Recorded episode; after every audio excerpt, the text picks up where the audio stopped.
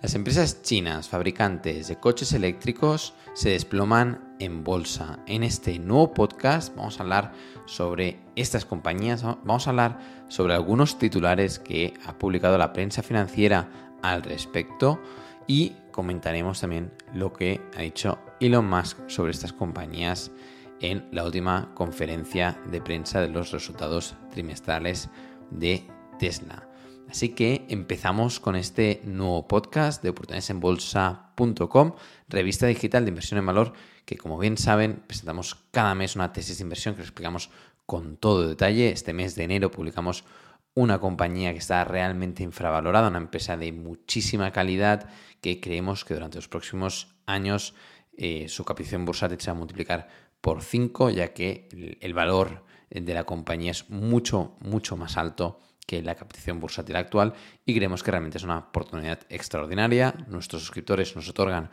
una valoración de 4,7 sobre 5 en opiniones verificadas y con el cual si no están suscritos les invitamos a que conozcan esta tesis de inversión y vean todo el trabajo que estamos realizando desde oportunidadesenbolsa.com. Ahora sí, empezamos con el podcast porque este podcast eh, lo hacemos porque nos llamó mucho la atención cómo los periodistas están aprovechando pues estas guerras de precios, eh, todo este movimiento que hay en el sector del automóvil, que ya comentamos este verano. En la conferencia de prensa de Berkshire Hathaway del año pasado, eh, Buffett y Manger nos alertaron de que no sabían qué iba a pasar con el futuro del sector del automóvil. Y empezamos con ellos, porque evidentemente son los inversores de quienes hemos aprendido más, pero es que además Buffett y Manger fueron los primeros inversores o unos de los primeros inversores en invertir en BYD, compañía que recientemente desde los últimos máximos ha corregido un 50%, pero es que Berkshire Hathaway tiene cerca del 8% de las acciones de BYD, que es, como bien saben, la compañía de coches eléctricos y coches híbridos enchufables eh, que va detrás de Tesla. Es una gran compañía que está creciendo mucho, coches mm, sencillos, mm, asequibles, pero que al final el consumidor pues compra, ¿no? Y las ventas de BYD, lejos de esta corrección de 50%, que, bueno, tanto alimenta a la prensa financiera, a los vendeportadas y demás, que siempre, pues, eh, bueno, nosotros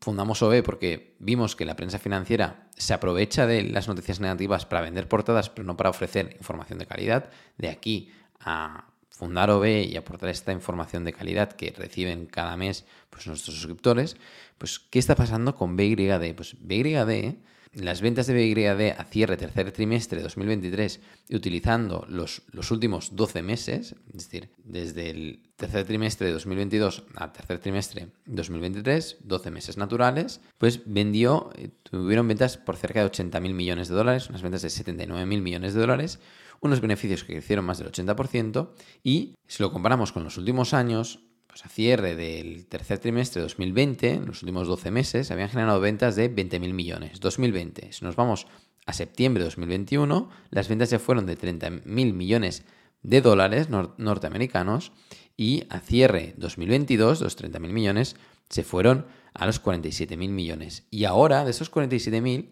saltan unas ventas de 79.000 millones. Mientras el mercado corrige un 50%, las ventas prácticamente no se han duplicado, pero prácticamente se duplican, ¿no? Y dirás, bueno, pero es que no generan beneficios. que No, no, es que los beneficios prácticamente también se han doblado y evidentemente los ingresos operativos, pues más de lo mismo, ¿no? Con lo cual, tienes esas diferencias en el mercado, esas noticias negativas que salen en prensa que van asustando a los inversores, pero sin embargo, lo que es destacable aquí es que tenemos una noticia, una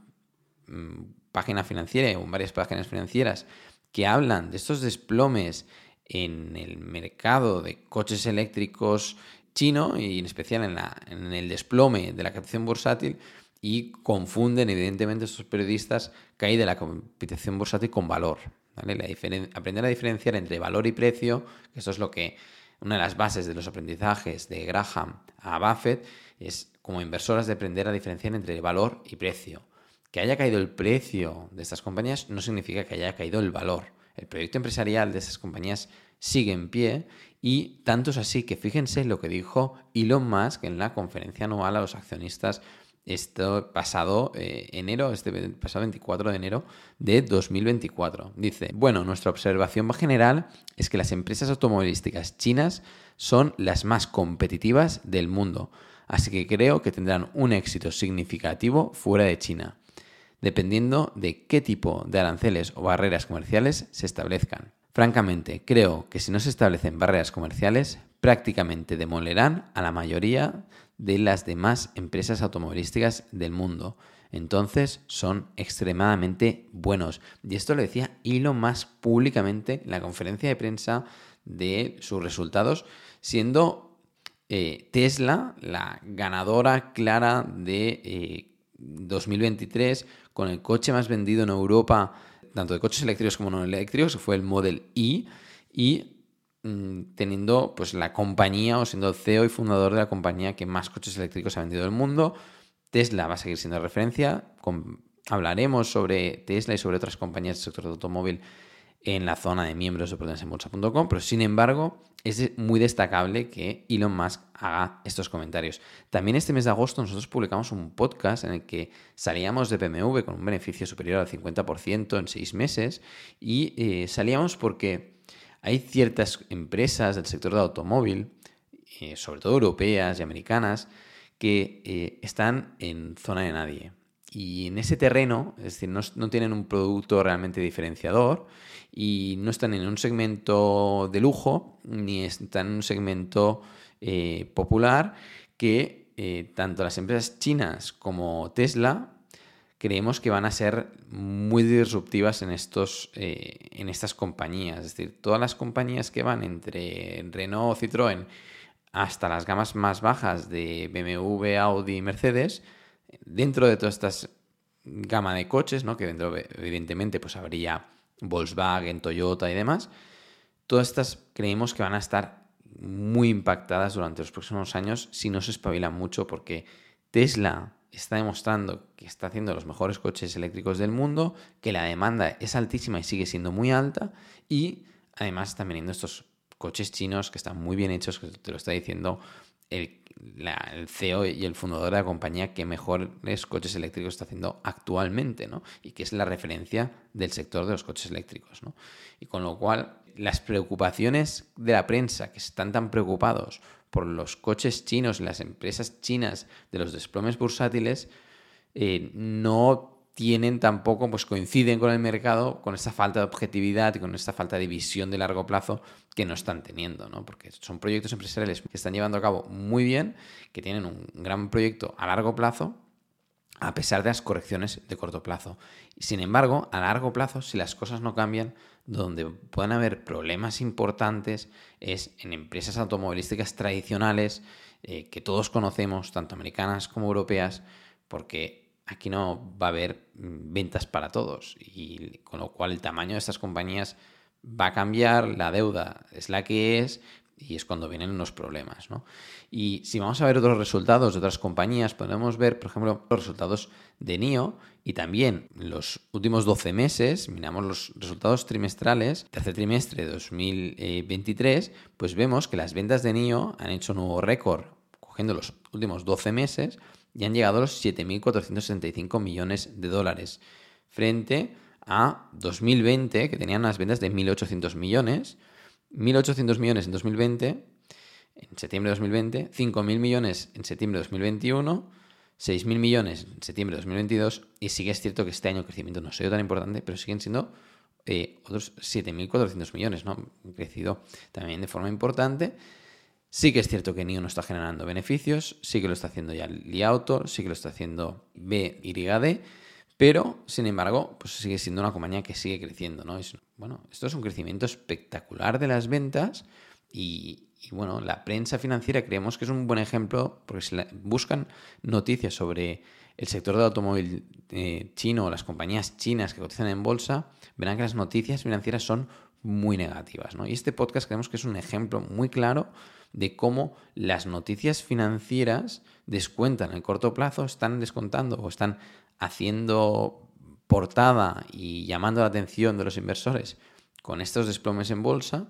cuando realmente estas compañías están haciendo muy bien las cosas, tienen proyectos empresariales con mucho más futuro que la situación empresarial de las compañías tradicionales, ya que si valoras riesgos y valoras futuro que van a tener unas compañías u otras, unas están creciendo muchísimo, unas tienen muchísimo potencial de crecimiento y otras difícilmente van a mantener las ventas a los niveles actuales. Van a tener serios problemas para mantener ya no crecimiento, sino las ventas a los mismos niveles que ahora. Y esos son problemas. Y esa es la situación real. Y de eso nos está haciendo portada. De los problemas que van a tener estas empresas tradicionales no está saliendo en portada y están saliendo en portada pues estas correcciones bursátiles que como sabemos el mercado es muy volátil, muy emocional, todas las compañías chinas están desplomándose muchísimo y ahora hay, hay pues, grandes oportunidades para invertir en el que se quiera exponer en China, ¿no? No te expongas, pero como mínimo el ejemplo queremos que era importante hacer este podcast porque es muy clara la, información de cómo están comunicando, cómo están manipulando las emociones de los inversores, para nada, ¿vale? Pues, para nada, porque ellos seguramente tampoco invierten, pero eh, a los inversores sí que les afecta y sí que pueden llegar a tomar decisiones incorrectas con estas noticias y de aquí este podcast a que siempre pues analicen las compañías, analicen el proyecto empresarial y tengan en cuenta que si Berkshire Hathaway tiene el 8% de BYD y es uno de los primeros inversores y sale incluso en la página de inversor, sale una foto en la página de inversor de BYD donde aparece la visita de Charlie Munger, Warren Buffett y Bill Gates a, eh, a la sede de BYD, ¿no? Es decir, en 2015, si no recuerdo mal. Con lo cual, bueno, ahí tienes clara la relación, como ellos conocen bien el producto, conocen bien el negocio y invirtieron hace años. Sí que es cierto que ahora han reducido algo de exposición en la compañía, pero siguen ahí, ¿no? Y no, no, no tienen, no están comprando acciones de forma importante en, en, en, Ford o en General Motors, ¿no? No lo están haciendo. Y sin embargo, pues tienen esa participación en esa compañía china, pues por algo será, por algo será. Y hasta aquí este podcast. Esperemos que les haya gustado, que les haya sido de utilidad ver cómo las noticias financieras eh, normalmente eh, sirven de muy poco al inversor o más bien todo lo contrario, nos pueden generar eh, problemas emocionales y en consecuencia tomar malas decisiones por culpa de estas forma de comunicar por parte de la prensa financiera y como detrás pues tenemos grandes inversores como Buffett o el mismísimo Elon Musk que están avisando sobre lo que está haciendo realmente bien el sector del automóvil chino y que las marcas chinas realmente van a tener peso durante los próximos años en todos los mercados internacionales y, y, lo iremos viendo durante los próximos años, pero en cualquier caso vemos las cosas de forma muy distinta a la prensa financiera y nada, y esto es todo. Nos vemos, hasta la próxima.